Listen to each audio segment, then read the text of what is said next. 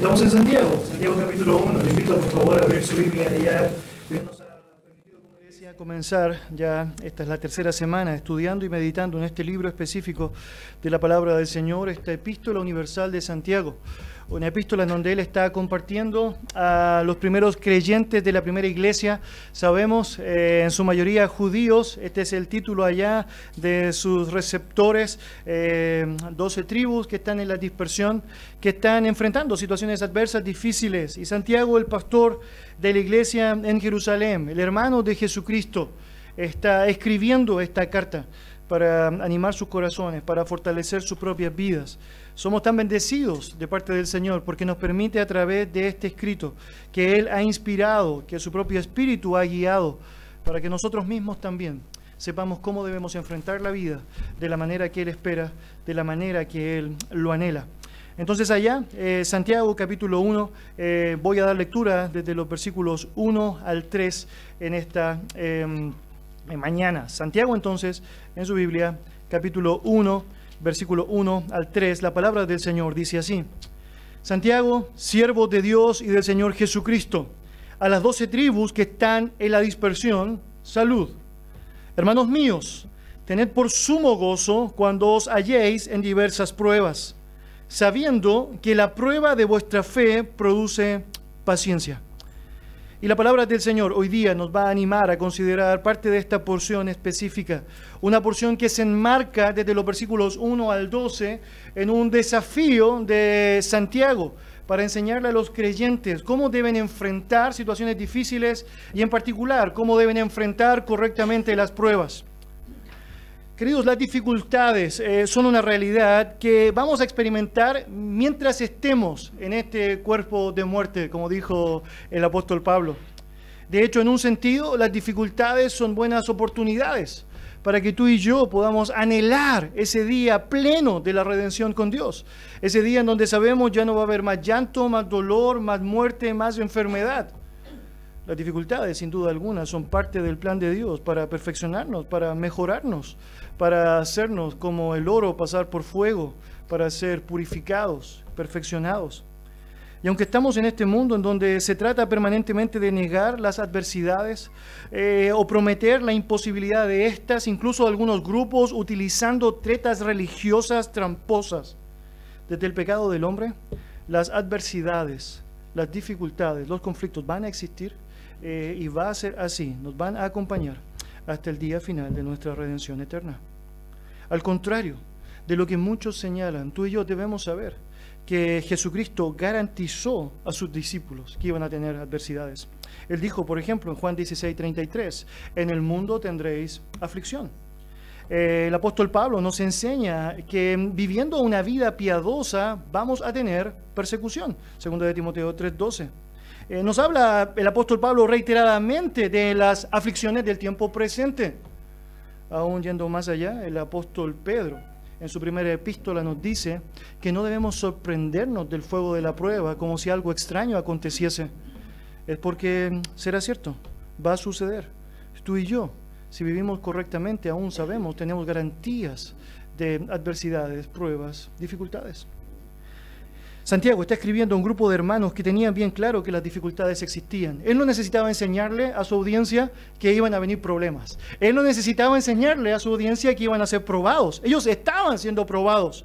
Los creyentes que están recibiendo en primer lugar esta epístola de Santiago han sido despojados de su territorio, han sufrido el despojo de sus bienes, han sido apartados de su familia, han sido apartados de la comunión con la iglesia en Jerusalén la persecución del imperio romano, la persecución religiosa, les ha llevado a diferentes lugares, perdiendo mucho de lo que para ellos podía ser una gran garantía de estabilidad local. De una u otra manera, Santiago lo que necesita decirles no es que van a pasar por dificultades, ya lo saben. Lo que necesita decirles es cómo deben vivir esas dificultades. Lo que tú y yo debemos saber en nuestra propia vida es cómo debemos enfrentar los momentos difíciles, los momentos complejos. Por lo tanto, Santiago, con sabiduría de lo alto, va a utilizar esta epístola completa para enseñarles a través de diferentes aristas, diferentes tópicos, diferentes puntos, cómo tú y yo debemos enfrentar esos momentos en nuestra vida. Y en particular, va a tomar un buen tiempo desde los versículos 1 al 12 para enseñarles cómo deben enfrentar las pruebas. Tú y yo vamos a meditar en varios principios que van a ser muy prácticos para nosotros, extraídos del texto bíblico, que nos van a ayudar también a cómo enfrentarlos. Y comenzaremos hoy día entonces viendo específicamente uno de ellos. Ahora, un elemento interesante al comenzar, vemos allá cada palabra que el texto nos, nos señala. Versículo 2, por favor, note allá lo que dice y cómo se describe Santiago a su audiencia. Dice el texto bíblico allá al comenzar el título, hermanos míos. Y aunque podríamos pasar eso por alto eh, rápidamente, creo que hay algo allá que tú y yo podemos considerar. Hay una riqueza allá en esa frase eh, de la cual tú y yo podríamos extraer un gran principio. Eh, el término hermano era un término que claramente los judíos acuñaban entre ellos. Por una lógica de ascendencia, hijos de Abraham obviamente se consideraban hermanos unos con otros y se llamaban así. Y no deja de ser llamativo el hecho de que Santiago utilice esto básicamente porque sabe que está escribiendo una audiencia que prioritariamente son judíos.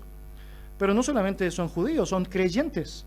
El término hermano era un término que se asignó desde el comienzo de la iglesia a la relación que tiene el cuerpo de Cristo unos con otros. Somos hermanos en la fe, por lo tanto hay una unidad que no solo tenía que ver con la sangre judía de la primera audiencia, sino también con los lazos que el propio Dios había provocado en ellos. Es decir, somos hermanos, tenemos al mismo Padre, honramos al mismo Dios. Por lo tanto, el término tiene sin duda una connotación allá, hay una unidad espiritual.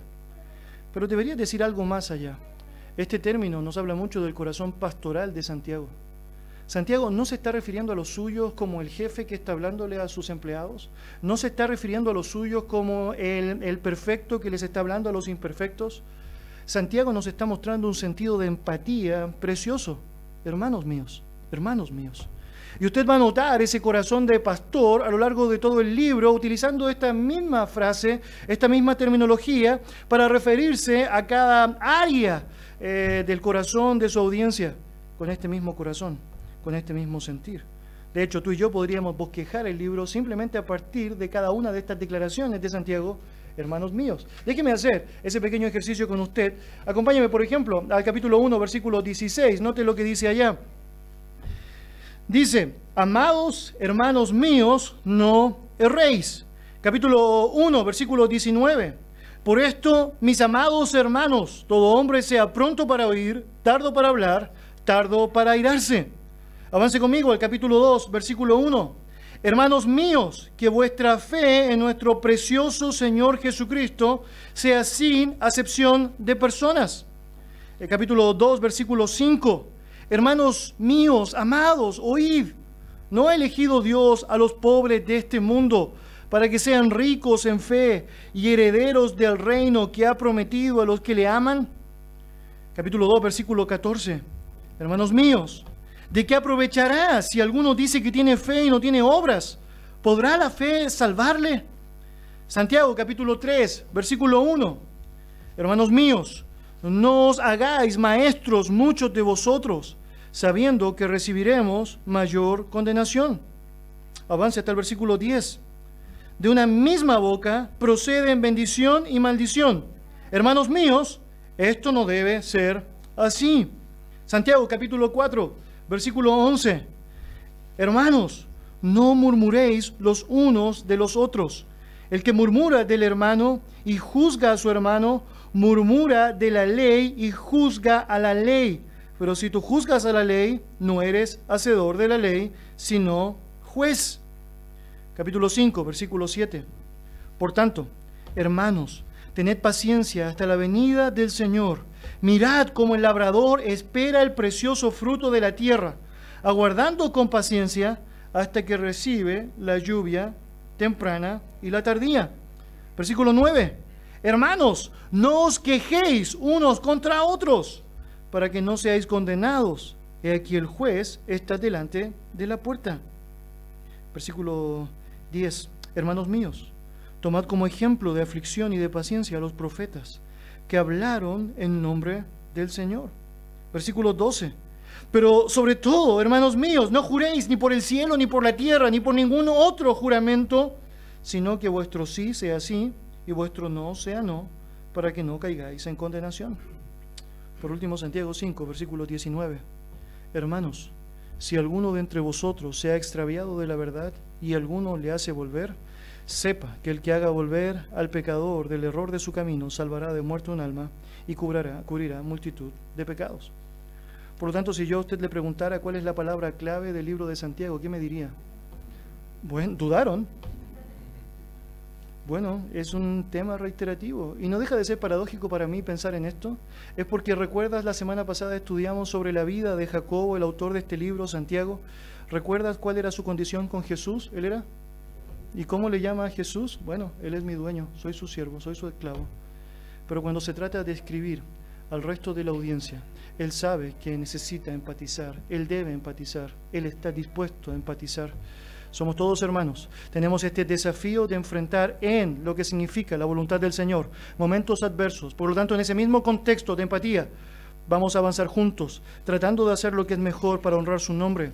Ustedes deben hacerlo, les dice a ellos que están en la dispersión, también yo tengo que hacerlo en el contexto que el Señor me permite vivir. Nos ayuda mucho esto al comenzar este relato. La razón es que nos muestra no solo la disposición del corazón de Jacobo, sino que nos habla mucho de cuál debería ser nuestra propia disposición cuando vamos a compartir con alguien que está pasando un momento difícil. Mire, Santiago hace algo muy interesante.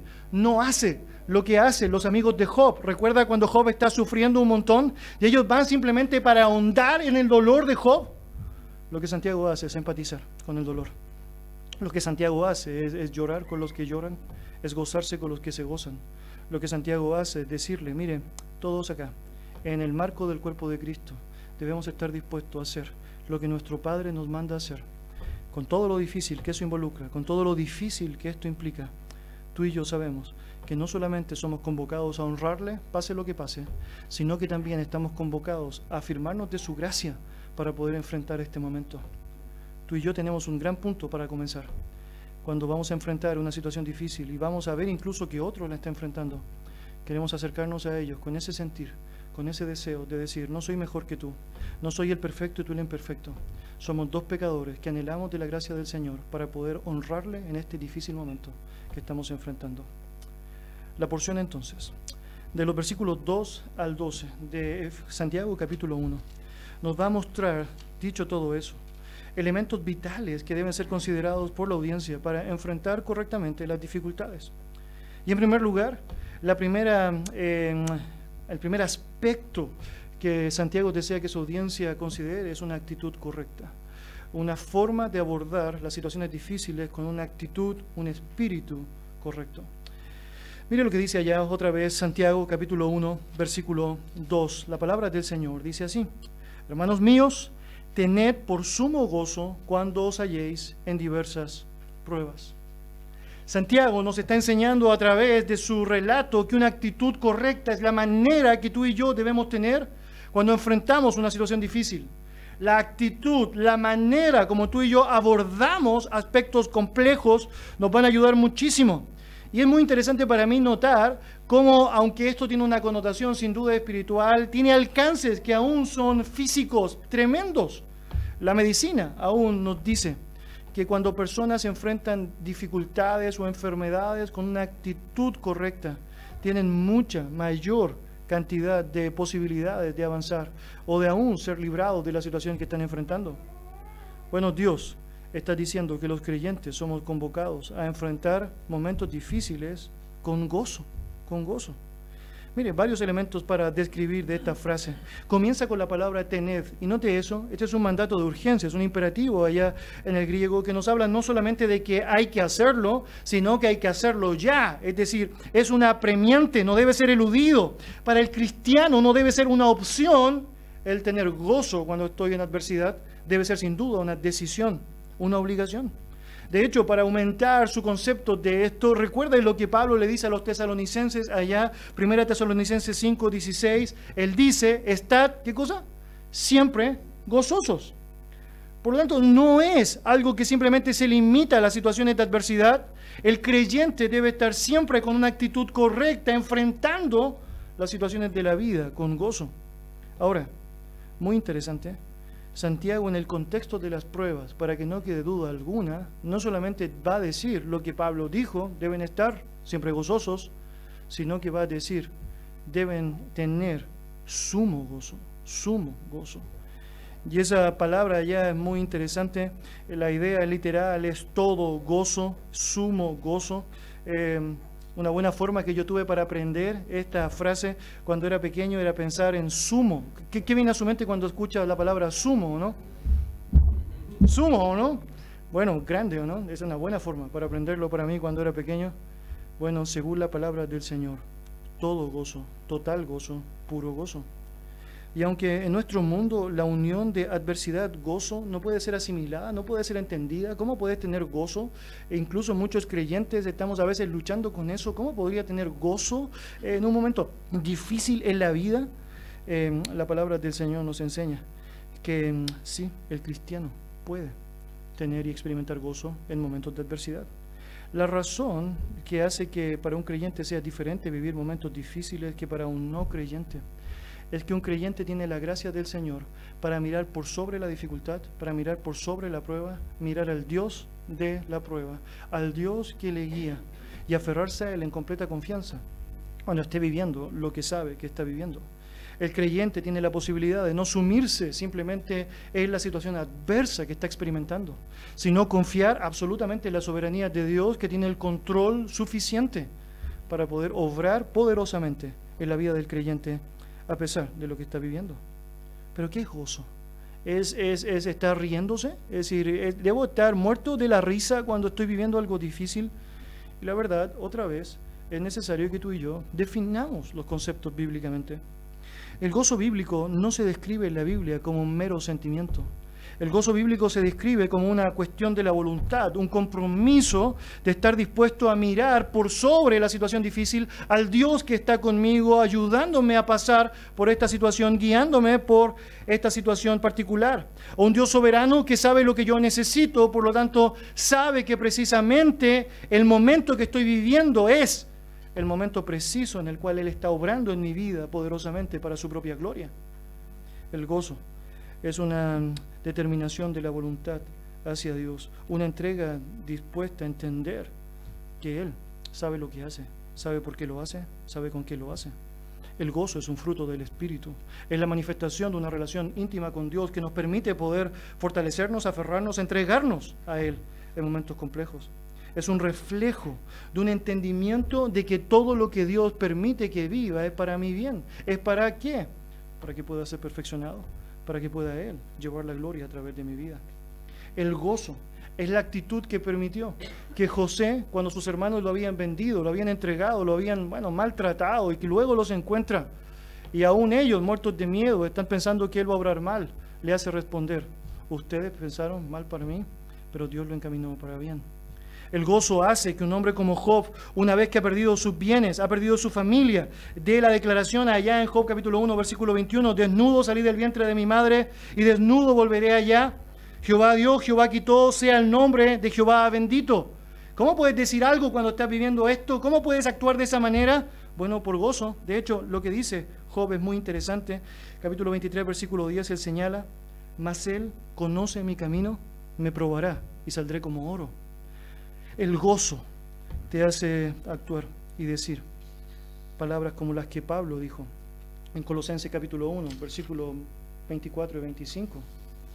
Ahora me gozo en lo que padezco por vosotros y cumplo en mi carne lo que falta de las aflicciones de Cristo por su cuerpo, que es la iglesia, de la cual fui hecho ministro según la administración de Dios que me fue dada para con vosotros, para que anuncie cumplidamente la palabra de Dios en Filipenses 2, versículo 17, en Filipenses 3, versículos 7 y 8, Pablo dice lo siguiente, me gozo y regocijo con todos vosotros. Pero cuántas cosas eran para mí ganancia, las he estimado como pérdida, estiércol es la palabra ya, por amor de Cristo. Y ciertamente aún estimo todas las cosas como pérdida por la excelencia del conocimiento de Cristo, mi Señor, por amor del cual lo he perdido todo y lo tengo por basura para ganar a Cristo ¿Cómo puedes decir todo eso cuando sabes que estás perdiendo todo lo que humanamente es valorable? Bueno, porque tienes gozo, porque tienes gozo. De hecho, no deja de llamar la atención cómo está terminando el libro en Filipenses allá, capítulo 4. Él dice, eh, hermanos míos, regocijados en el Señor, siempre. Otra vez digo, regocijados, regocijados. En su comentario de Santiago, Warren Wiersbe hace una frase allá, un párrafo muy interesante que yo pensaba era muy importante poder ponerlo para que usted pueda eh, apreciar un poquito. Hay una riqueza allá en su reflexión específica sobre esta porción de la palabra del Señor. Él dijo lo siguiente, nuestros valores determinan nuestras evaluaciones. Si le damos más valor al bienestar que al carácter, entonces las pruebas nos serán molestas. Si le damos más valor a lo material y físico que a lo espiritual, no podremos regocijarnos. Si vivimos solo para el presente y olvidamos el futuro, las pruebas nos amargarán más y no nos harán mejores. No nos harán mejores. Cuando tú y yo tenemos una perspectiva en las pruebas superior, una perspectiva que apunta a nuestro Señor Jesucristo, una perspectiva que apunta a Dios, tú y yo tenemos la posibilidad de poder enfrentar esas pruebas con gozo, con gozo, sabiendo que Él sacará de nosotros lo mejor, que Él hará de nosotros lo mejor, sabiendo, sin duda alguna, que nuestra confianza arraigada en Él nos permite poder enfrentar esta situación con una mejor actitud. Jesucristo mismo es nuestra máxima en eso. Acompáñame en su Biblia, por favor, Hebreos capítulo 12. Hebreos capítulo 12.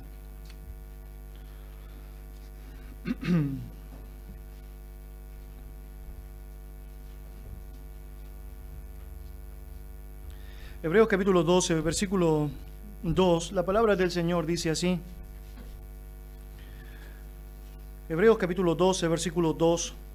Puestos los ojos en Jesús, el autor y consumador de la fe, el cual por el gozo puesto delante de él, ¿qué cosa dice? Sufrió la cruz, menospreciando el oprobio, y se sentó a la diestra del trono de Dios. ¿Qué nos está diciendo el relato allá? Bueno, nos está diciendo que esa paradoja que la Biblia menciona para el mundo es una bendita realidad que los creyentes podemos experimentar. El gozo y el dolor pueden estar ligados solamente en aquella persona que tiene claro en su corazón lo que significa Dios, quién es Dios y el propósito de Dios. Pregunta para usted. ¿Experimentó Jesús algo difícil cuando estaba allá en la cruz del Calvario? La respuesta es sí. De hecho, lo más difícil que alguien podría experimentar. ¿Fue doloroso lo que Jesús tuvo que enfrentar allá en el proceso de su crucifixión? La respuesta es sí, tremendamente doloroso, inexplicablemente doloroso. ¿Cómo decidió, según Hebreos capítulo 12, vivir ese momento? Con gozo, con gozo, con gozo. ¿Por qué lo hizo así? ¿Sabe por qué? Porque puso su mirada en el Dios eh, soberano porque entendía que había un plan perfecto, porque sabía que sin duda alguna había una realidad que podía hacerle gozar el momento que estaba viviendo. Nota cómo sigue, versículo 3 de Hebreos 12. Considerad a aquel que sufrió tal contradicción de pecadores contra sí mismo, para que vuestro ánimo no se canse hasta desmayar, porque aún no habéis resistido hasta la sangre combatiendo contra el pecado. Entonces, ¿qué nos está diciendo el pasaje? Bueno, lo que estoy diciendo de Jesús, dice el autor de los Hebreos, es algo que tú debes considerar, que tú debes aprender. Y cuando hay un momento difícil, tú tienes la posibilidad de enfrentar ese momento con gozo, sabiendo que Dios va a hacer lo mejor de ti, va a sacar lo mejor para su gloria en el momento que te permite estar. Ahora volvamos a Santiago, capítulo 1. Nota algunas otras implicaciones que nos señala el relato El texto dice, hermanos míos, tened por sumo gozo cuando os halléis en diversas pruebas. Hay varias palabras allá que te daría de explicar en breves palabras. Una de ellas, halléis, esta idea es como encontrar, es como que te atrapó. Es la idea, en algún momento específico vas a ser atrapado, vas a ser, bueno, agarrado con una prueba específica. Eh, ahora, note, antes de mencionar el término pruebas, utiliza la palabra diversas. Ahora, varias cosas relacionadas con esto que deben ser descritas. Cuando tú sabes de pruebas o sabes algo de la vida cristiana, reconoces, dificultades vendrán, sabes, Dios está obrando en mi beneficio para hacerme mejor, para santificarme y hacerme como Cristo, pero también debes saber, hay algo que no siempre consideramos. Dios va a buscar todas las formas posibles para provocarlo, va a usar todas las formas posibles para hacerlo. La palabra diversas, literalmente es múltiples colores. Es decir, literalmente lo que va a hacer Dios es usar todos los tintes necesarios para conformarte a la imagen de Jesucristo y va a utilizar todos los tintes necesarios, toda la multiplicidad de pruebas necesarias para que tú puedas llegar a ser lo que debes ser. Eh, cuando pensamos en eso, debemos pensar entonces cuál es el propósito eh, específico de esa dificultad. Y bueno, la prueba no es una palabra que está ajena a nuestro léxico. En el uso cotidiano, la prueba es entendida como un examen, una calificación, la oportunidad de rendir de mejor manera algo. En la terminología griega, la palabra que se traduce como prueba eh, tiene un sentido que claramente sabemos tiene que ver con ensayar, comprobar, examinar es una palabra que puede ser traducida de dos maneras. Es neutra, peirasmos es la palabra ya.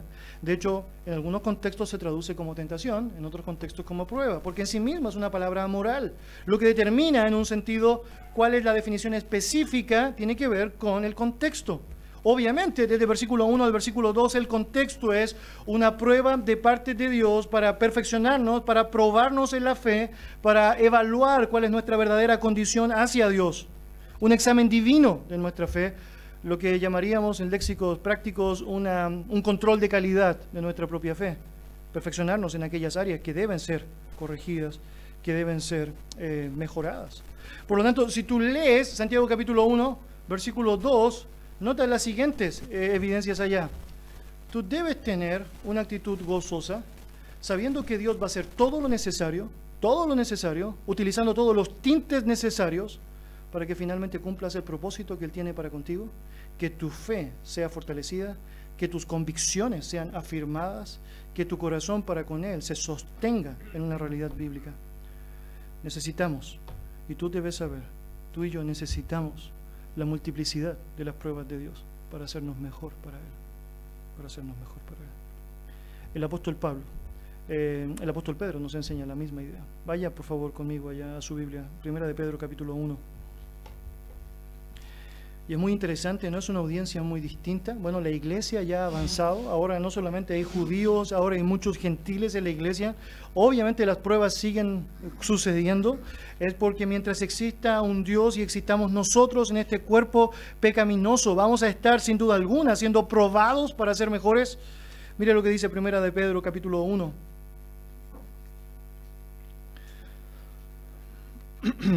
Primera de Pedro capítulo 1 versículos 6 al 8, la palabra del Señor dice así, en lo cual vosotros os alegráis, aunque ahora, por un poco de tiempo, si es necesario, tengáis que ser afligidos en diversas pruebas, para que sometida a prueba vuestra fe, mucho más preciosa que el oro, el cual, aunque perecedero, se prueba con fuego, sea hallada en alabanza, gloria y honra cuando sea manifestado Jesucristo.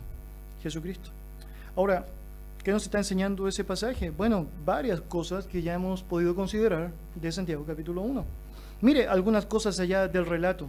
En primer lugar, note esa frase, aunque ahora por un poco de tiempo, dice versículo 6. ¿Y qué nos habla esa frase allá? Bueno, nos habla de un tiempo necesario. Hay un tiempo específico en el cual los creyentes deben ser probados. En la mente, sin duda de Dios, es un poco de tiempo, el tiempo necesario para que tú y yo podamos ser, sin duda alguna, perfeccionados.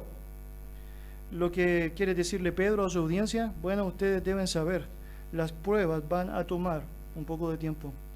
Segunda cosa, muy interesante lo que sigue diciendo allá el texto. Em, si es necesario, esa frase eh, nos habla de lo prudente, lo que realmente es indispensable para tu vida. No es que Dios está allá como un líder cósmico determinando con mucha eh, poca empatía quién debe sufrir y punto, no, sufre, sufre, sufre. ¿Por qué? Porque sufre nomás. La palabra del Señor está reflejándonos a través de Pedro que es lo que necesitamos, es lo que necesitamos. Y de alguna otra manera, llega el momento en donde tú y yo, al estar terminando la prueba, nos damos cuenta, no siempre es en el momento específico de la prueba, pero al terminar la prueba nos damos cuenta, realmente lo necesitábamos, realmente lo necesitábamos, realmente lo necesitábamos. Mira lo que sigue diciendo, tengáis que ser afligidos en diversas pruebas. Por lo tanto, es, conforme a lo requerido, es, es bueno, es decir, diversas pruebas, multiplicidad de pruebas, es decir, todas las que sean necesarias para ti para ser mejor para con Él. Ahora, nota, siguiente frase, para que sometida a prueba vuestra fe, mucho más preciosa que el oro, el cual aunque perecedero, se prueba con fuego. ¿Qué está diciendo allá? Bueno, para examinar nuestra confianza en Dios. Así como el oro, cuando pasa por fuego, es purificado y puede sacar lo mejor de él, la riqueza de él, la grandeza y el esplendor de él. El creyente cuando es probado por Dios es pasado por fuego. Eso duele, eso arde. La ilustración no es una ilustración vana, tiene un sentido, hay dolor involucrado allá, pero termina siendo perfeccionado, mejorado, pulido para su gloria. Y note, el propósito sigue diciendo allá, sea hallada en alabanza, gloria y honra cuando sea manifestado Jesucristo. Jesucristo. ¿Cuál es el propósito? Bueno, para glorificar mucho más al mejor y mejor a Dios. La razón por la que muchas veces tú y yo necesitamos ser probados es para, bueno, para adorarlo mejor. Y obviamente necesitamos adorarlo mejor. Por lo tanto, nos damos cuenta, necesitamos las pruebas, sí, necesitamos ese poco de tiempo, sí, necesitamos la multiplicidad del carácter soberano de Dios para tratar con las áreas específicas de nuestro carácter, sí, y cómo debemos enfrentarlo, bueno, con gozo, dice Santiago, como dice versículo 6 de Santiago allá, de perdón de Pedro 1, en lo cual vosotros os alegráis. Eh, ahora, note, el relato es muy interesante allá porque la razón por la cual los, los hermanos de la audiencia en Pedro se alegraban era por Jesucristo. Era por la promesa, por la verdad de lo que Jesucristo les había planteado a ellos. De hecho, note conmigo allá el contexto, versículo primera de Pedro, capítulo 1, versículo 3 en adelante. Dice el texto así, bendito el Dios y Padre de nuestro Señor Jesucristo, que según su grande misericordia nos hizo renacer para una esperanza viva por la resurrección de Jesucristo de los muertos, para una herencia incorruptible, incontaminada e inmarcesible, reservada en los cielos para vosotros, que sois guardados en el poder de Dios mediante la fe para alcanzar la salvación que está preparada para ser manifestada en el tiempo postrero, en lo cual vosotros os alegráis, aunque ahora por un poco de tiempo, si es necesario, tengáis que ser afligidos en diversas pruebas. El contexto es clave la razón por la cual los creyentes podían alegrarse y aún podían ser advertidos, pero viene lo difícil y Santiago les dice, perdón, Juan, Pedro les dice, va a ser duro, es porque ellos sabían lo que Dios había determinado y sabían que había una verdad en la cual ellos podían sostenerse y arraigarse. Pase lo que pase, es decir, cueste lo que cueste, duela lo que duela. Por lo tanto, tú y yo podemos vivir, si tenemos el espíritu y el corazón de estos hermanos, con un enfoque en Dios, las pruebas con una actitud de gozo. Decidimos vivir con una actitud superior los momentos difíciles. Y la razón es porque sabemos que el Dios soberano tiene el control de lo que estamos viviendo. Hay algunas paradojas muy interesantes que, que, nos ayudan mucho para considerar aún el amor de Dios permitiendo esta multiplicidad de pruebas en nuestras vidas. Permíteme hacer un ejercicio contigo. ¿Te has dado cuenta de que en las pruebas, en los momentos difíciles, de tu vida, te haces un poco más sensible a Dios? ¿Has notado en alguna ocasión de tu vida que, que frente a las pruebas te haces más sensible a su presencia. Eh, has notado que cuando atraviesas momentos difíciles tu oración aumenta. Tratas de buscar explicaciones a través de la Biblia. Estoy pensando, eh, estaba estudiando eso, estaba pensando el año pasado, pasé por un momento muy difícil y yo estaba caminando, caminando, caminando. Entonces estaba escuchando salmos y, casi podía memorizar cinco capítulos de salmos así, pero ¡bah! ¿no? y, increíble, Dios estaba permitiendo un momento difícil para estar mucho más cerca en comunión con Él, es decir, para buscar mucho más en su palabra. Eh, ¿Has notado que tu comunión con Él aumenta? Comienzas a buscar en la escritura respuestas. Comienzas a pedirle a otras personas que oren por ti. ¿Puedes ayudarme a orar? Tengo un problema. ¿Podrías, por favor? Y con todo eso, ¿qué es lo que sucede finalmente? Bueno, estás más cerca del Señor. Y cuando estás más cerca del Señor, ¿qué haces? Bueno, estás más cerca de la fuente del gozo. ¿Notas cómo funciona? Es decir, Dios dice que debe tener sumo gozo y tú deberías decir a priori, bueno, es difícil tener sumo gozo cuando estoy pasando por un momento difícil, pero es una cuestión de la voluntad, voy a hacerlo. ¿Y por qué voy a hacerlo? Bueno, porque sé que Dios tiene el control de esto. Pero muy interesante, mientras estás pasando por la prueba, Dios se encarga aún de darte razones para experimentar mayor gozo, para poder encontrar delicias eh, a su diestra, eh, para poder encontrar en Él la fuente del gozo mayor razón para sostenerte, avanzar, eh, eh, mejorar en Él. Con mucha frecuencia, las pruebas son abordadas como razones para quejarse, como razones para renegar, como elementos que nos hacen, bueno, rechazar eh, al Dios que controla todo. El libro de Santiago nos está diciendo en primer lugar que tú y yo tenemos una oportunidad de vivirlo distinto para su gloria. Y la forma distinta de vivirlo es con gozo, no solo gozo, sumo gozo, eh, una actitud superior que determina avanzar este momento más cerca de Él, que determina avanzar en este momento confiando en Él, que determina vivir este momento sabiendo que el que tiene el control de todo ha determinado que por un poco de tiempo, si es necesario, tenga que sufrir la multiplicidad de las pruebas para que sea hallado en mí alabanza y gloria para su bendito nombre. Por lo tanto, tú y yo debemos animarnos aquí a vivir, primera cosa ya, los momentos difíciles con gozo. Vamos a continuar viendo más elementos a través del relato del libro de Santiago en las siguientes semanas, pero por lo pronto, frente a situaciones difíciles que Dios le permita vivir para probar su fe, recuerde eso, gozo, gozo para con Él. Vamos a orar. Gracias Dios por darnos este privilegio de poder meditar en tu divina palabra, Señor, y gracias por este ánimo otorgado eh, por tu verdad para poder eh, enfrentar los momentos complejos con una actitud distinta. Gracias por los ejemplos bíblicos que hemos notado. Gracias por el ejemplo de nuestro propio Señor Jesucristo, que con el gozo puesto delante de él sufrió la cruz. Gracias, Señor, sin duda, por esta declaración explícita de Santiago. Y nos ayuda, Señor, mucho pensar en que la audiencia que está recibiendo esta convocatoria es una audiencia, sin duda, que estaba viviendo situaciones mucho más difíciles de las que muchos de nosotros podemos estar viviendo ahora. Pero aún así, eh, la verdad es la misma. Aún así, el sentido es el mismo. Y la razón es porque el gozo que podemos tener se arraiga en la misma persona, el Dios inmutable, el Dios perfecto, el Dios que sabe lo que hace y que sabe siempre hacer lo mejor. Dios, ayúdanos a poder entender esa dinámica en nuestra vida, en donde tú nos perfeccionas para ser mejores. Y mientras lo vamos siendo, Señor, podamos tener expectativas altas de que haces tu perfecta voluntad y de que el gozo no solamente es algo que está avanzando porque hemos determinado hacerlo, sino también porque tú te encargas de hacerlo durar, de hacerlo permanecer, de ayudarnos a avanzar en él. Gracias Dios por este hermoso tiempo en tu palabra, en el nombre de Jesús. Amén. Amén.